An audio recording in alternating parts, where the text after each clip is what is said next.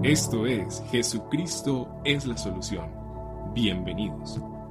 La justicia de Dios. ¿sí?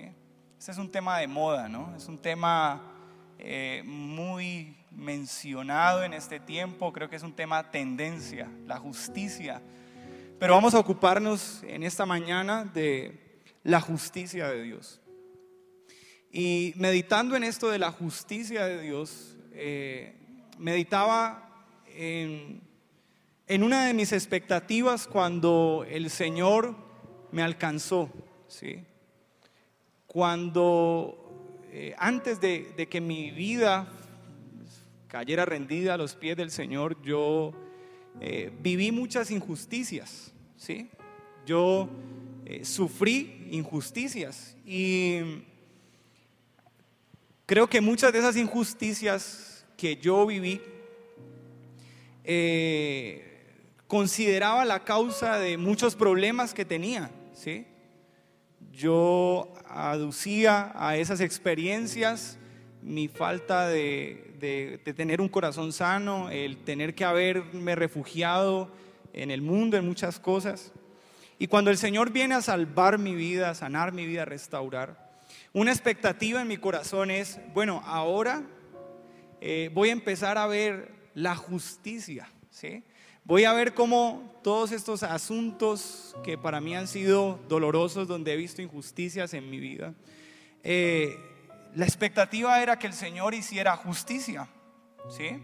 desde mi punto de vista. Pero eh, fue difícil para mí, después de que el Señor viniera a mi vida, volver a vivir situaciones donde me sentí vulnerado, donde me sentí humillado, donde se repitieron escenas donde me sentí expuesto a que otros pasaran por encima mío y me hirieran nuevamente y esto causara dolor. Entonces vienen los cuestionamientos, ¿no? A mi vida. Bueno, si tú eres tan bueno y si tú eres tan justo, y si es verdad todo lo que dice tu palabra, entonces, ¿por qué tengo que enfrentar esto otra vez? ¿Por qué tengo que sufrir esto? ¿Sí? Y es allí donde viene la, queja muchas veces, ¿no? Pero bueno, antes no me iba tan mal como ahora que estoy buscando al Señor. Y en algún momento de mi vida intenté dejar al Señor, darle la espalda porque sentí que este camino del Señor era un camino lleno de injusticias. ¿Sí? Porque de hecho cuando uno va a la palabra, uno encuentra muchas injusticias. ¿No les parece a ustedes injusticias desde nuestro punto de vista? ¿No les parece a ustedes injusto que un pueblo que está 450 años esclavo en Egipto, venga Dios a redimirlos y el paseo ahora sean 40 años en un desierto? Ahí está para decir tras de gordo hinchado. O sea, ¿cómo es que Dios no viene a, llevarme? O sea, no, no fue suficiente cuatro generaciones esclavas en Egipto para que ahora... Y creo que nuestro corazón, por haber sido nosotros hechos a imagen y semejanza de Dios, clama por justicia. ¿Cuál es su respuesta frente a las injusticias? Creo que cuando nosotros vemos a un hombre que abusa a un hombre que es violento, creo que nuestro corazón se indigna. ¿Qué pasa cuando nosotros vemos la violencia y más en todo este escenario que acaba de pasar? ¿Cuántos se indignaron? Sean sinceros conmigo. ¿Cuántos se indignaron? Terribles estos hijos del diablo, violentos. Unos con los del paro y otros con los del otro lado, pero hubo indignación. ¿Por qué? Porque nosotros en nuestro corazón dijimos, tiene que haber justicia. Y tiene que establecer la justicia. Y que llegue esto hasta donde tenga que llegar, hasta donde haya justicia. Y creo que la iglesia está en un grave problema, en el cual hemos caído todos por falta de entendimiento y de escudriñar las escrituras. Porque el Señor Jesús en Juan capítulo 5 en un diálogo que tiene con los fariseos, le dice, mire, ustedes no creen en mí porque no escudriñan las escrituras, porque las escrituras dan testimonio de mí. Y si ustedes la escudriñaran, creerían que el Padre me envió. Pero no creen porque no escudriñan. Y creo que una de las conclusiones a las, a las, que personalmente he llegado es que la iglesia no escudriña la escritura. Nosotros creemos lo que otros dicen que tenemos que creer, pero no creemos lo que la escritura dice que tenemos que creer. Y si la sal pierde su sazón, su sabor, entonces ¿cómo será la tierra salada? Si no entendemos qué es justicia, ¿cómo podremos ver justicia? La palabra del Señor dice en Romanos capítulo 1, versículo 17, que la justicia no se conoce en los libros. La justicia no se entiende en la constitución. La justicia no se conoce en las universidades. La palabra del Señor dice en Romanos capítulo 1 versículo 17 que la justicia de Dios es oculta al hombre. Y solamente se revela. O sea, se conoce, se entiende. ¿Cómo se entiende? ¿Qué dice la palabra? Porque en el Evangelio la justicia de Dios se revela por fe. ¿Y para qué se revela la justicia? Para que usted viva por fe y sea justo. Porque el justo vive por fe. Y mientras la justicia de los hombres intenta regular la naturaleza caída y pecaminosa del hombre y decir esto es bueno, esto es malo, esto es bueno, esto es malo. La justicia de Dios dice usted es malo y necesita ser transformado.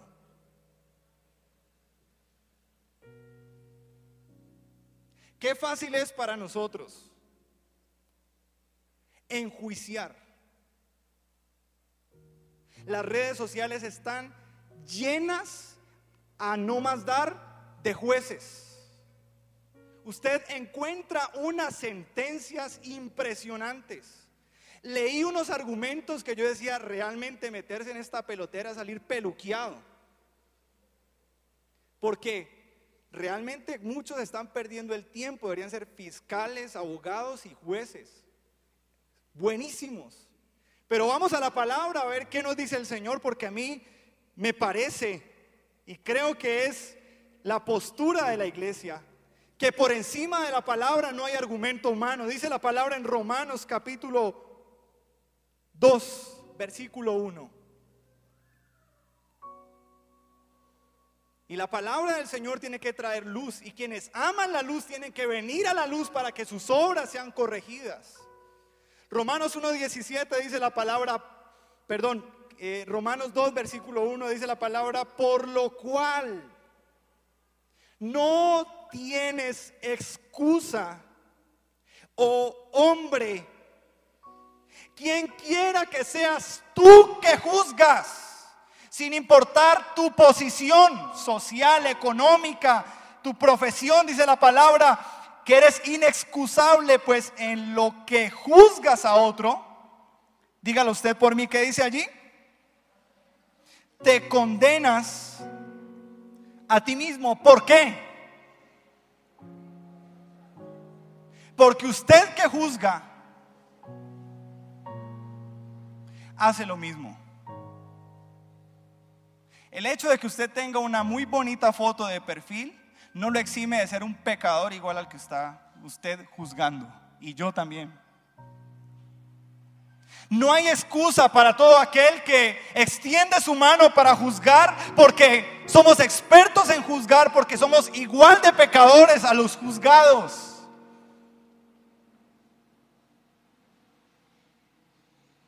Y le quiero dar un tipcito. En lo que usted le gusta juzgar, ¿sí? En aquello que usted nota fácilmente el error y el pecado en otro, es aquello donde usted es más malo y más débil. Entonces, cuando uno tiene problemas en su orgullo, usted identifica y prende el radar y dice, aquí hay unos cuantos sinvergüenzas, soberbios. Mire cómo, mire cómo entran, mire cómo caminan, miren cómo miran a los hermanos. Porque es una verdad de que el ladrón juzga por su condición. Esto es lo que, esta es la interpretación de este versículo. Juzgamos muy rápido porque sabemos de qué estamos hablando, porque somos igual de culpables y porque estamos igual de condenados y porque en la justicia de Dios todos estamos condenados. ¿Qué pasó cuando trajeron al Señor Jesús a la mujer que fue descubierta en adulterio? ¿Qué pasó? Viene un momento de juicio. Había una ley y era que la mujer que fuera descubierta en adulterio tenía que ser apedreada. Había una ley. Esta ley fue quebrada en la justicia de los hombres por esta mujer. Los hombres justos traen al Señor y le dicen, Jesús, ¿qué hacemos con esta mujer que ha sido descubierta? Hay testimonios, hay evidencias, hay pruebas. ¿La apedreamos o no? Ahora el Señor va a establecer su justicia. Bien.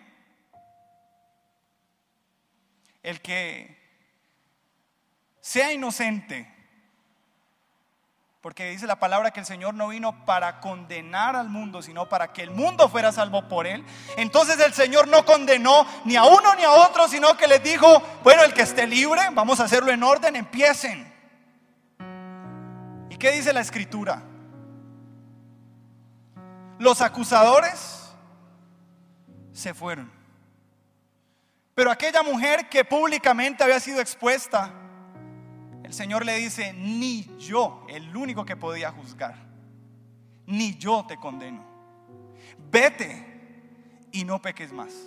Esa es la diferencia entre la justicia del hombre y la justicia de Dios. La justicia de Dios establece perdón, misericordia, sanidad y vida. La justicia del hombre solo busca un culpable.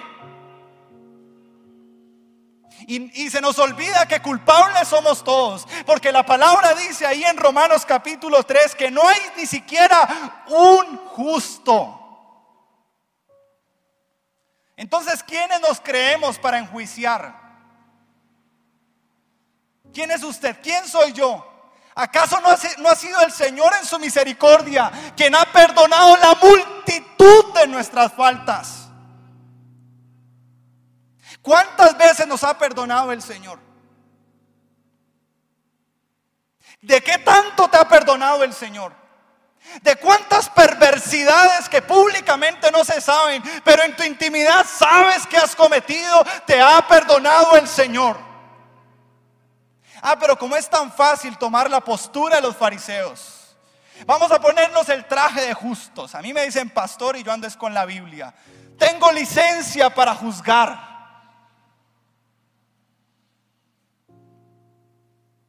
Como yo no voté por el presidente, yo lo puedo juzgar.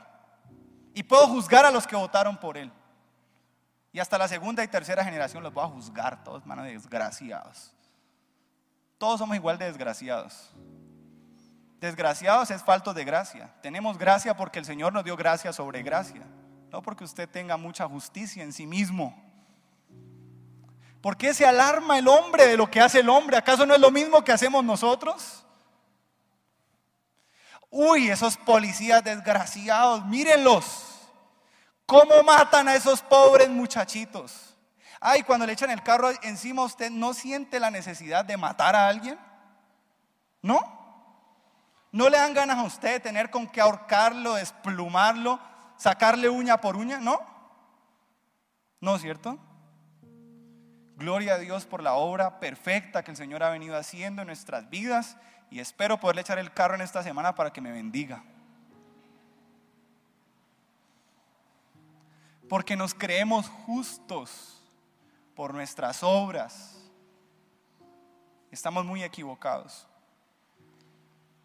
La justicia de Dios es tan diferente que cuando al Señor Jesús, quien fue inocente, lo vienen a apresar como un condenado y culpable, Pedro en un acto de justicia desenvaina su espada y, dicen con, y dice Pedro, con el Señor nadie se mete y oreja abajo. ¿Era justo o no era justo? Díganme, ¿no era justo que Pedro defendiera al Señor? Claro, ¿cómo así que lo van a venir a coger si es inocente? Está defendiendo a un inocente. ¿Y dónde queda entonces la justicia de Dios en esa escena? Pedro, no entiendes.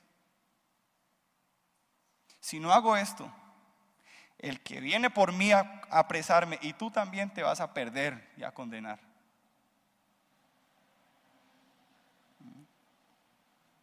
Clamamos por justicia. Señor, ¿viste lo que me hizo este? Enjuícialo, Señor. Establece tu justicia sobre él. Si ese tipo de justicia se estableciera sobre él, no habría esperanza para él y tampoco para usted. ¿Qué tal que Dios midiera como nosotros medimos? Ya, ya habría más de un fulminado aquí. De hecho, la palabra del Señor nos muestra un pasaje bastante desconcertante, porque hay palabras que son bastante desconcertantes porque son bastante contrarias a lo que nosotros consideramos que debería ser. Mateo capítulo 20, del verso 1 al 17. La parábola de la viña.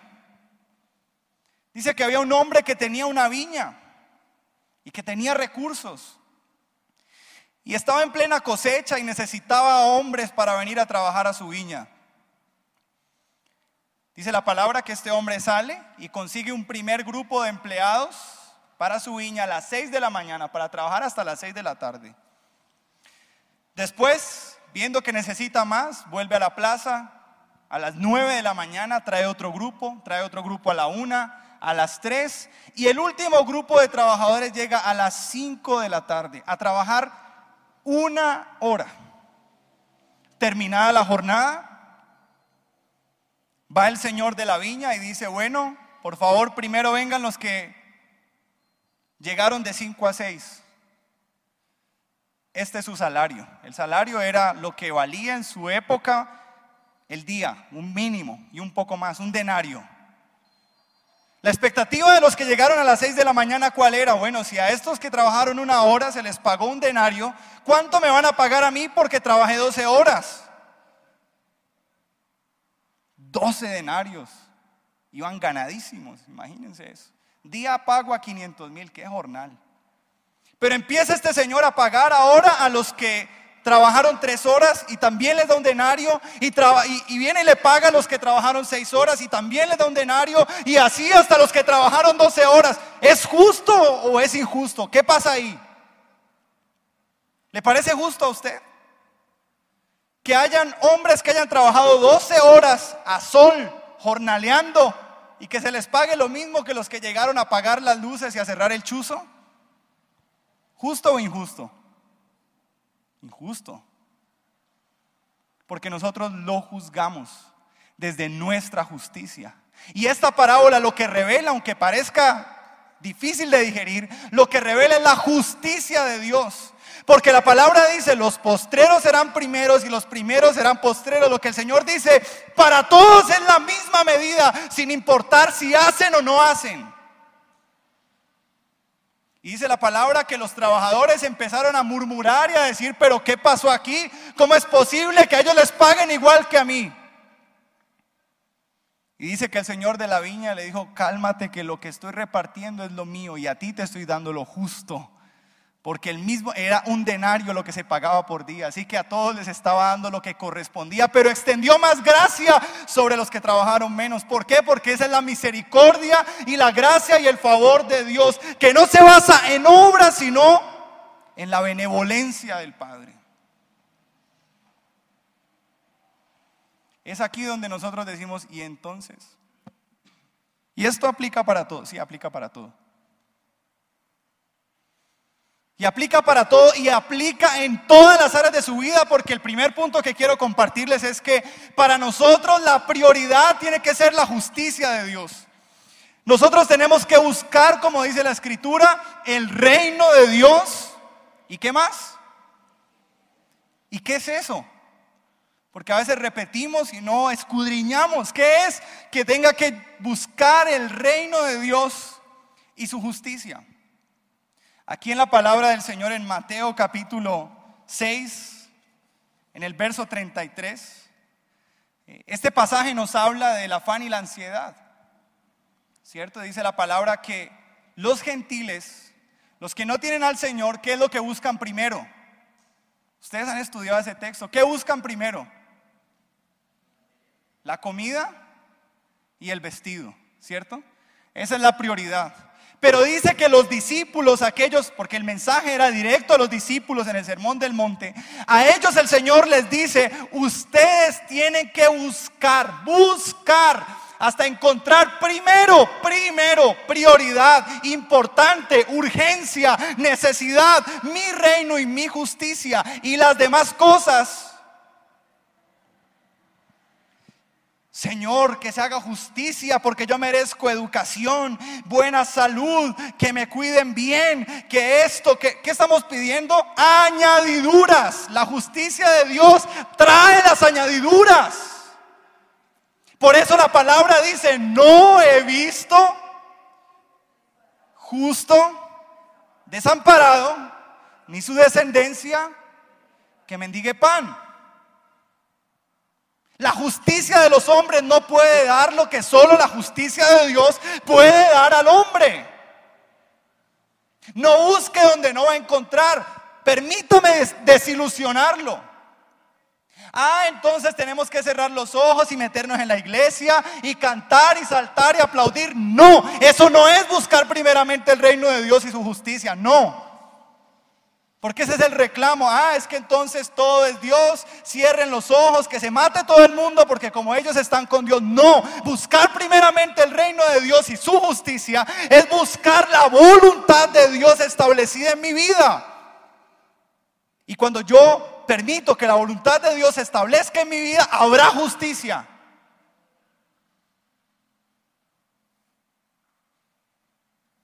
Cuando el justo gobierna, que dice la palabra,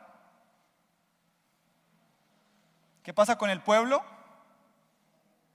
Se alegra, porque se establece la justicia de Dios. ¿Qué es buscar la justicia del Señor? Vamos a Mateo capítulo 5, por favor. Ya les digo el texto. Perdón, Mateo 6, versículo 9. Quiero que se ubiquen allí, por favor. Dice la palabra del Señor. Vosotros pues oraréis así, Padre nuestro que estás en los cielos, santificado sea tu nombre, presta atención a esto. Venga tu reino, ¿y qué? Y hágase tu voluntad como en el cielo, así también en la tierra. Lo que el Señor está diciendo es, oren para que se establezca el reino y se establezca la justicia. Porque la justicia es la voluntad de Dios. ¿De dónde saca Carlos Andrés esos? Juan capítulo 5, versículo 30. Corra allí conmigo, por favor. Juan 5:30. Dice la palabra, no puedo, hablando el Señor Jesús, no puedo yo hacer nada por mí mismo. Según oigo, así juzgo. Y mi juicio es justo. ¿Por qué? Porque no busco mi voluntad, sino la voluntad del que me envió, la del Padre. La pregunta es, ¿Cuál es la voluntad de Dios para usted en este tiempo? Que el Señor trajo revelación a mi vida de que a piedra se arreglan las cosas. Bien pueda, el Señor te va a bendecir, te va a prosperar, traerá paz en tu corazón y habrá frutos. Porque la voluntad de Dios se manifiesta y se evidencia con frutos. Todo lo que Dios establece y todo lo que camina en voluntad de Dios da frutos. Dejará el hombre a su padre y a su madre, se unirá a su mujer. Los bendijo Dios y les dijo, fructifiquen. Ahí está la presencia de Dios. Ahí está el diseño de Dios. Yo no me puedo atrever a decir que tirar piedras del diablo. Que el Señor le revela a usted cuál es su voluntad. Y no se lo digo con sarcasmo. ¿Qué quiere Dios? Mujer, varón que está casado, ¿qué quiere Dios? ¿Que usted se separe? ¿Qué es lo que quiere el Señor? Señor, me declaro en, en resistencia, estoy indignada con este sinvergüenza. Señor, ahora sí lo dejo. Listo, pregúntele al Señor qué quiere. Si es la voluntad del Señor, el Señor te guiará y te ayudará. Pero si no, el Señor dice que a través de su merced linda, el Señor puede santificar a ese sinvergüenza. Finalmente, usted decidió con quién se iba a casar, porque como todo el culpable es Dios, ¿sí? Es que estaba ciega, pero porque quiso. ¿Sí?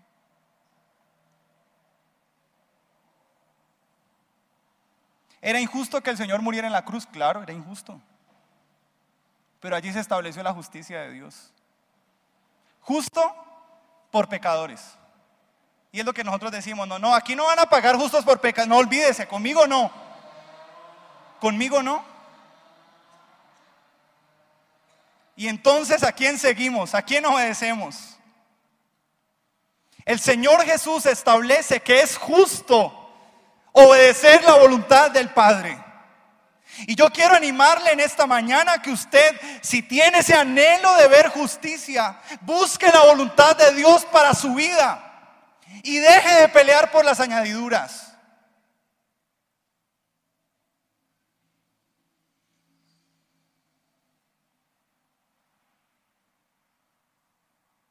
¿Es justo divorciarse frente a una infidelidad? Sí, usted puede ir ante un juez y dice, la causa es infidelidad y se separa.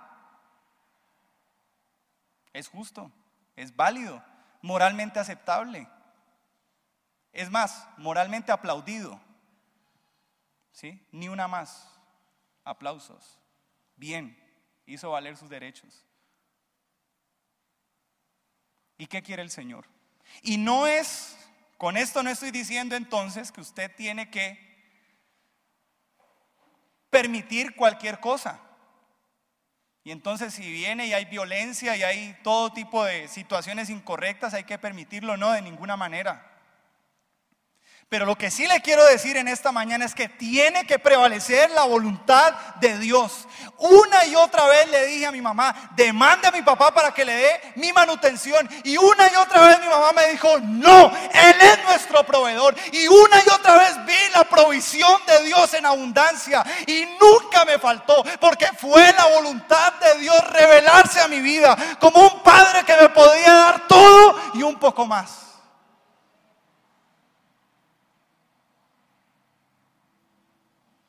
Yo no le puedo decir que usted tiene que hacer lo que mi mamá hizo. Usted lo que tiene que hacer es lo que la voluntad de Dios establezca en su vida. Por eso el Señor dice, ¿y cuál es la voluntad? Lo que oigo del Padre, lo que oigo del Padre, lo que oigo del Padre. ¿Qué está escuchando usted?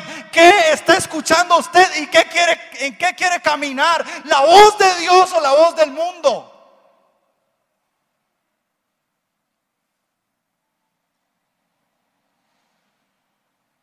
Yo quiero en mi vida la voluntad de Dios porque es buena, es agradable y es perfecta. Y aunque en muchos momentos he dicho, esto es muy berraco seguir al Señor, siempre he sido bendecido. Siempre he entendido después el porqué de los momentos de sufrimiento, porque también se sufre. Porque todo, como dice la palabra, los que amamos al Señor y queremos caminar en su justicia, todas las cosas nos ayudan para bien. Que nosotros tergiversamos y entonces vemos por allá injusticias de todo y entonces decimos, no, tranquilo, que todo ayuda para bien. No, eso es a los que caminan en su voluntad, a los que aman al Señor, a los que han rendido su vida a sus pies. Lo primero que quiero y que quede en su corazón en esta mañana es que usted tiene que buscar la justicia de Dios. ¿Y sabe por qué la tiene que buscar? Porque nosotros nos resistimos a la justicia de Dios. Nos resistimos. Y usted tiene la responsabilidad y yo tengo la responsabilidad de buscar la justicia de Dios. Y no mi deseo. Y no lo que yo quiero. ¿Y sabe cuál era la discusión cuando el Señor establece esto? Que acusan a Jesús de que por qué había sanado a un hombre que estaba postrado en el día de reposo. Y él dice, hombre, ustedes no entienden. Cuando para ustedes es justo dejar morir a este hombre un día de reposo, para el Padre fue justo sanarlo y salvarlo. No iban a entender. Lo segundo que quiero dejarles en el corazón en esta mañana es que la justicia es un atributo de Dios. ¿Sí? No podemos decir que la justicia es algo externo a Dios, es inherente a Dios. Así como decimos Dios es amor, Dios es justicia. Y toda vez que nosotros tengamos la sensación de que Dios está siendo injusto conmigo, yo tengo un problema. Y es que no estoy viendo con claridad la verdad. Y tengo que buscar al Señor y escudriñar la escritura para que mis ojos sean abiertos y pueda ver de manera correcta. Porque no hay nada torcido en Dios. Miren lo que dice la palabra en Romanos 9, 14. ¿Qué pues diremos? ¿Que hay injusticia en Dios? En ninguna manera.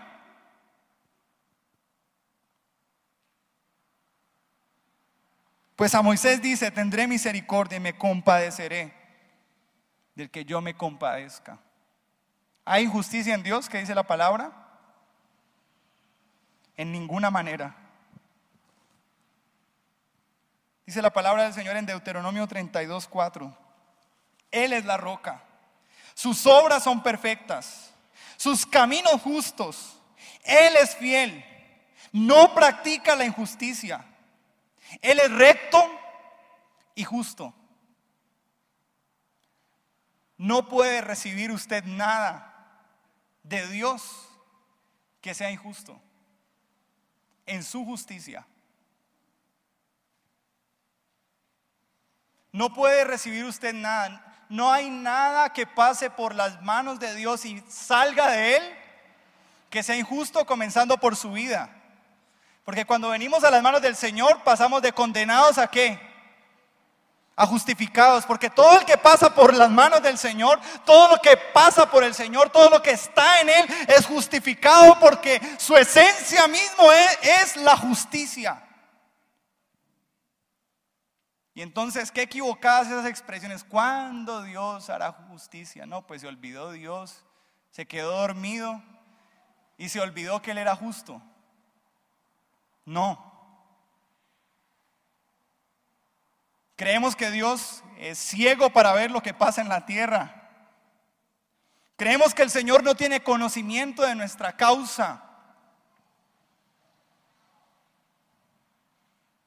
Fue tan, es tan justo Dios que cuando quiso tener a un hombre para revelarle más de la mitad del Nuevo Testamento, es tan justo Dios que vio en la tierra a uno que se había levantado para matar a sus hijos, Saulo, ¿sí? el apóstol Pablo, y lo llama, lo limpia, lo sana, lo, restaura, lo transforma y le revela el Nuevo Testamento prácticamente en, más de la mitad. Justo Dios, ¿no? ¿Y dónde quedaron los fariseos que toda la vida estaban, ¿sí? De rodillas,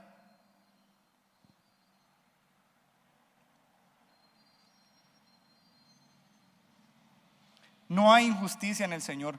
Salmos 11:7 dice la palabra, justo es el Señor y ama la justicia.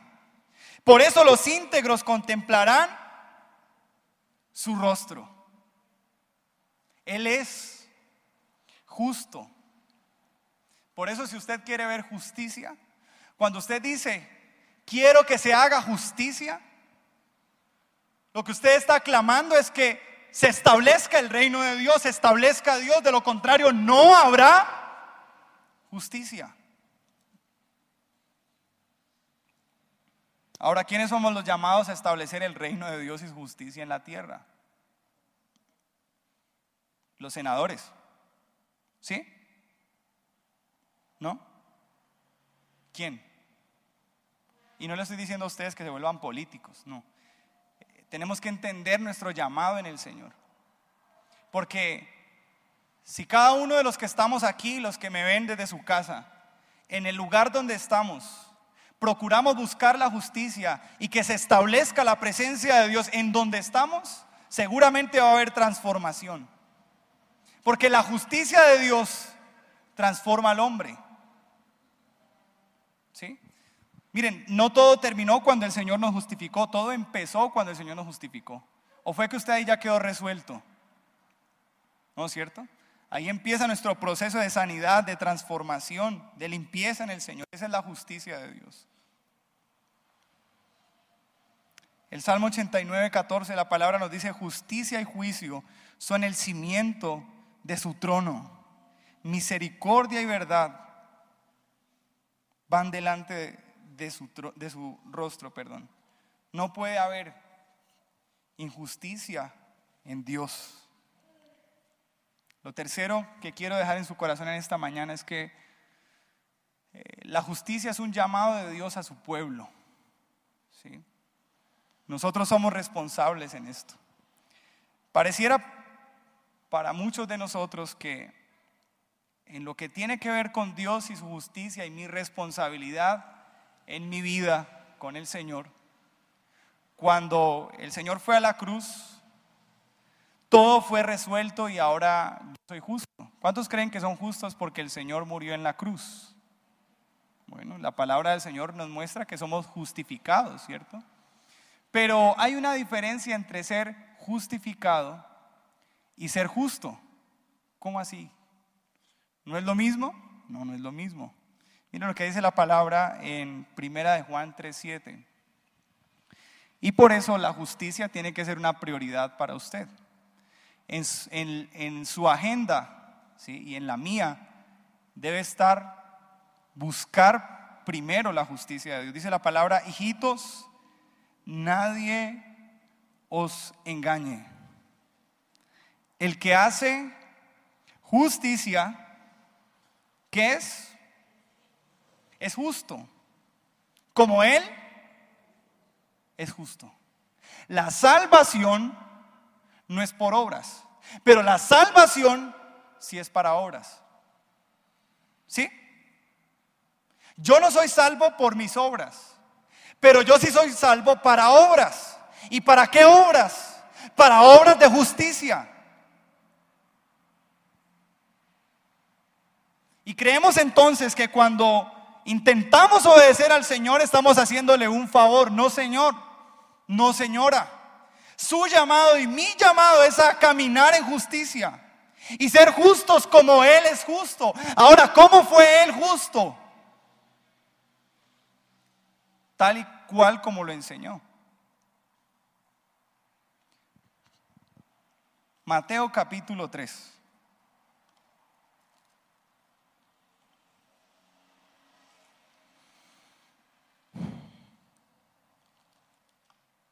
Perdón, 5.38 al 48. Aquí hay un desborde de la justicia de Dios y de lo que implica ser justo. Por eso es que nosotros nos resistimos a la justicia de Dios. ¿Oíste que fue dicho ojo por ojo y diente por diente? Pero ahora yo les voy a enseñar qué es ser justo. No resistan al que es malo. Antes, a cualquiera que te hiere en la mejilla derecha, ¿Qué tiene que hacer usted y qué tengo que hacer yo? Bueno. Y al que quiera ponerle pleito y quitarse la túnica, ¿qué tenemos que hacer? Dejarle la túnica y darle ñapa. ¿Sí? Y dice el 41, y a cualquiera que te obligue a llevar carga por una milla, ¿cuántas tenemos que ir? Pues es justo que si lo están obligando y a las malas lo ponen a caminar un kilómetro ustedes dos. Y al que le pida, dale, y al que quiera tomar de ti prestado, ¿sí? No lo rehuses.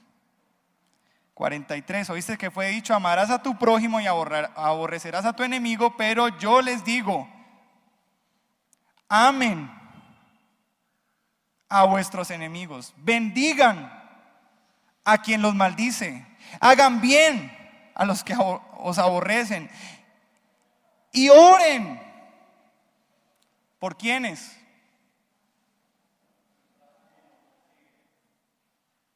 ¿Para qué? para que seáis hijos de vuestro Padre que está en los cielos, que hace salir su sol sobre qué? Malos y buenos y que hace llover sobre justos e injustos. Porque si amas a los que aman, ¿qué recompensa tenemos? ¿No hacen también lo mismo los publicanos? ¿Cuántos quieren esa justicia de Dios en sus vidas? Difícil, ¿no?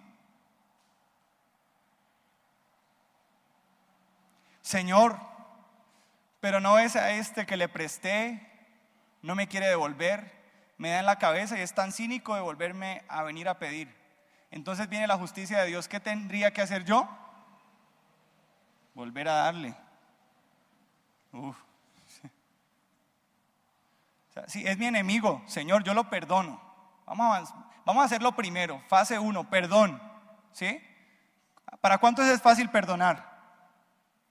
¿Cuántos dicen si algo a mí me gusta en la vida es perdonar? O sea, yo pago porque me las hagan porque yo disfruto tanto, perdón, te amo, eso es una cosa linda.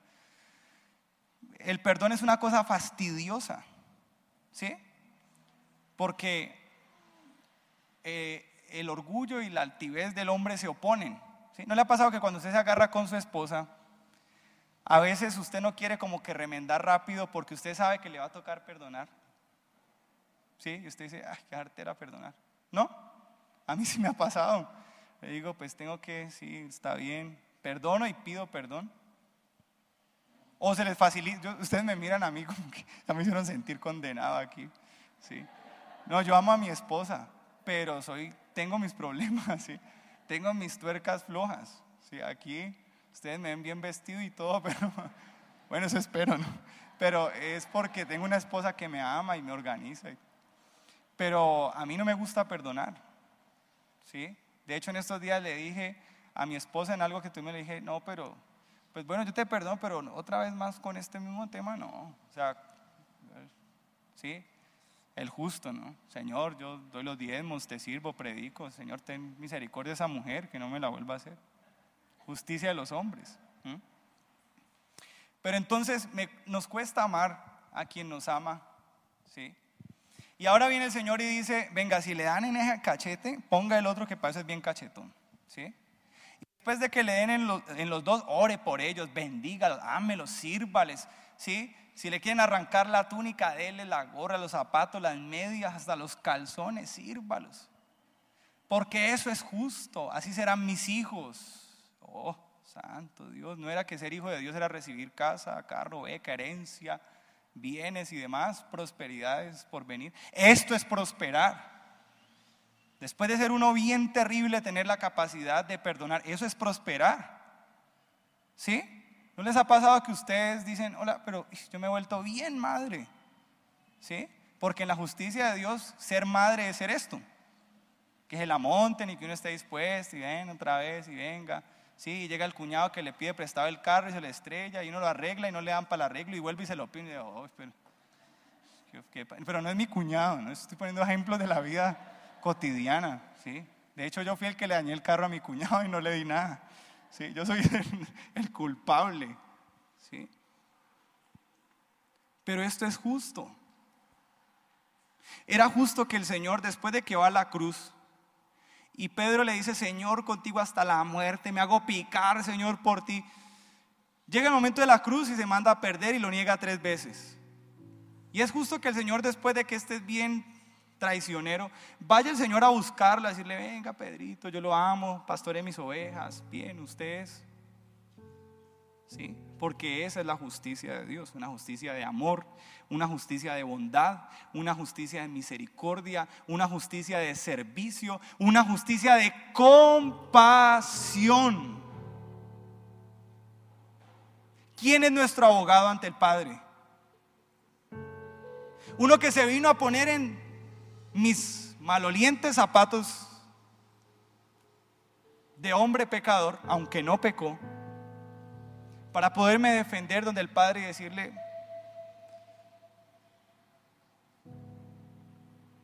y que el Padre me pudiera ver a través de Él y verme justo. La palabra del Señor dice que hemos recibido de gracia Entonces, ¿cómo tenemos que dar?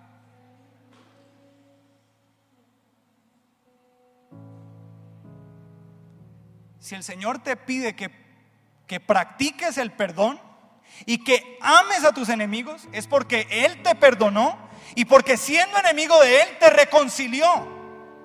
Así que usted es un enemigo reconciliado, es un, un, enemigo amado, es un enemigo bendecido, es un enemigo que ha sido prosperado por Él. Y lo que el Señor le pide es que a este que era enemigo y ha sido hecho hijo pueda dar un poco de lo que ha recibido. ¿Difícil? Cuando lo veo así es difícil.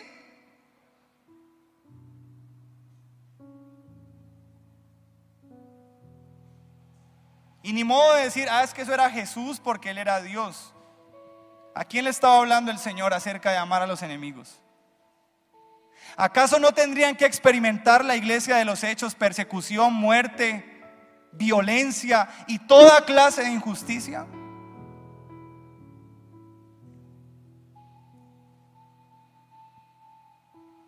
Con eso termino. Deuteronomio 6:25.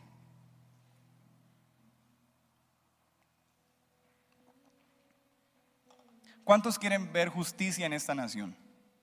Sinceramente, ¿cuántos han orado y han dicho, Señor, que esto cambie? ¿Sí? Miren, miren, lo que, miren la respuesta. ¿Cuándo tendremos justicia? Tendremos justicia cuando cuidemos de poner por obra ¿cuántos mandamientos? todos estos mandamientos delante de Jehová, nuestro Dios, como Él nos mandó. ¿Cuándo habrá justicia en esta nación? Cuando usted y yo dejemos de ser tan tibios y pongamos por obra la palabra de Dios. Porque no es justo el que oye la palabra. Es justo el que camina en la palabra. Eso dice Romanos 2.13. Porque no son los oidores de la ley los justos ante Dios, sino los hacedores de la ley. Estos son justos. Así que, ¿de quién es la responsabilidad? ¿A quién Dios le ha entregado su justicia, su presencia misma? ¿A quién? A mí. Sí. Así que en esto tengo que caminar. El Salmo 23, versículo 3 dice que el buen pastor por dónde guía sus ovejas? Por sendas de justicia. Las ovejas, el rebaño del Señor, camina por sendas, páguele al que usted le debe. Sea honesto al retribuir a sus empleados. Sea un excelente empleado. Sea justo en ser fiel a la mujer de su juventud. Hijos, obedeced a vuestros padres porque esto es justo. A Dios lo que es de Dios, al César lo que es del César, eso es justo. Honrar a sus autoridades es justo. Le gusten o les guste o no les guste, es justo. Y usted y yo hemos sido llamados a caminar en sendas de justicia. Yo quiero que usted diga conmigo, yo soy la respuesta a que haya justicia en mi nación. Me comprometo a no ser torcido. En el nombre de Jesús. Amén. ¿Sabe cómo no somos torcidos? Caminando en la verdad. ¿Sí? Porque nuestra tendencia todo el tiempo es a buscarle la comba al palo. Pero la justicia de Dios se establece en qué? En caminar en la palabra. Amén. Yo quiero pedirle a usted en esta mañana que usted pueda pedirle allí, medite en esta palabra y pueda reconocer delante del Señor si usted se ha equivocado en reclamarle al Señor cosas que, que no tiene por qué el Señor hacer. Y si en este tiempo usted ha sido de los que ha juzgado, ha señalado, ha enjuiciado a uno de sus hermanos, a los pastores y demás, que si en su corazón la palabra del Señor le confronta en esta mañana, usted le pueda pedir al Señor perdón. Y que usted pueda allí también asumir su responsabilidad delante del Señor. De establecer justicia en su vida, en su casa y en sus generaciones. Padre, gracias te doy esta mañana por tu palabra. Gracias Dios. Gracias Señor. Gracias, Padre. Gracias por tu verdad. Gracias por tu palabra. Señor, tu justicia se revela. Se manifiesta en nuestra vida, Señor. Tú quieres que conozcamos tu justicia. Padre, tu voluntad es buena para mí. Tu voluntad es justa para mí, Señor. Tu voluntad es necesaria para mí. Señor, y yo quiero hacer lo que oigo de ti, Señor, para mi vida. Quiero saber cuál es tu voluntad. Quiero caminar en tu voluntad, Señor. No me quiero resistir a tu justicia.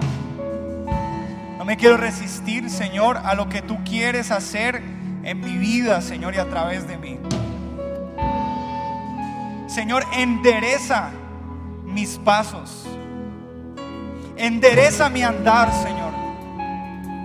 Señor, por favor, erradica de mí el engaño. Señor, límpiame de caminar, Señor, torcidamente. Señor, tú le recomendaste a Josué que no se apartara ni a diestra ni a siniestra, para que todo cuanto él hiciera fuera prosperado, Señor. Y ahora, Señor, vemos también en tu palabra que si buscamos primeramente tu justicia, todo, Señor, lo demás viene añadido. Hoy pedimos, Señor, que en nuestro corazón haya un cambio de prioridad. Haya un cambio de, prioridad, Señor. Que no busquemos lo natural. Que no gastemos nuestra vida, Señor, en lo pasajero que hoy, Señor, decidamos buscar tu reino y buscar tu justicia. Y que demos lugar a tu voluntad en cuanto a las añadiduras, Señor. Por favor, renueva nuestra mente y nuestro entendimiento. Hoy sujetamos nuestra mente. Yo quiero pedirle que usted le diga, Señor, hoy llevo cautivo mis pensamientos a la obediencia, a tu verdad y a tu palabra. Señor, hoy llevo mi vida sujeta a tu palabra, a tu verdad, Señor.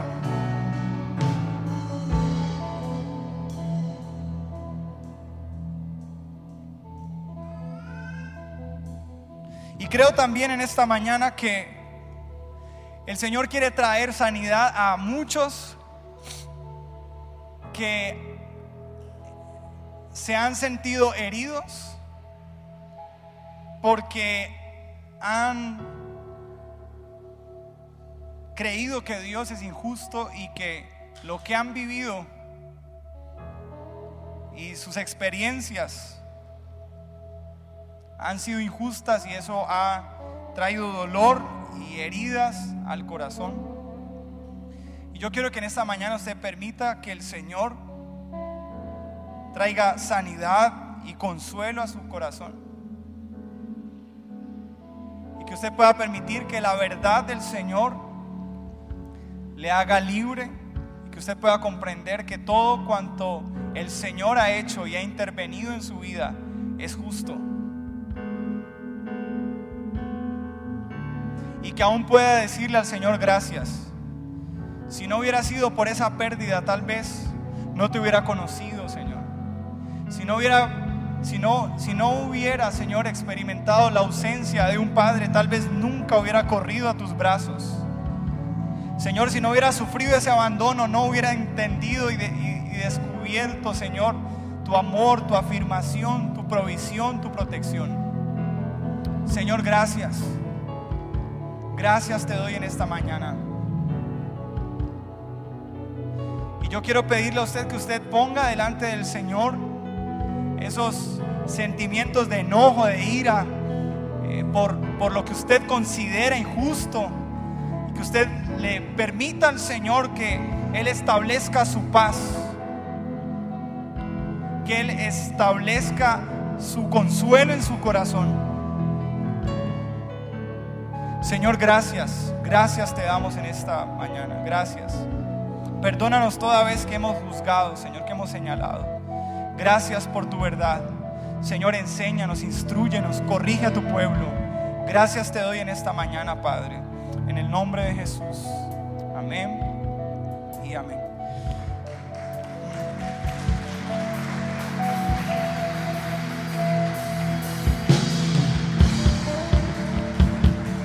Amados, que el Señor les bendiga, que tengan un día lleno de bendición. Gracias por escucharnos. Comparte este audio y recuerda que Jesucristo es la solución. Más que un nombre, una verdad.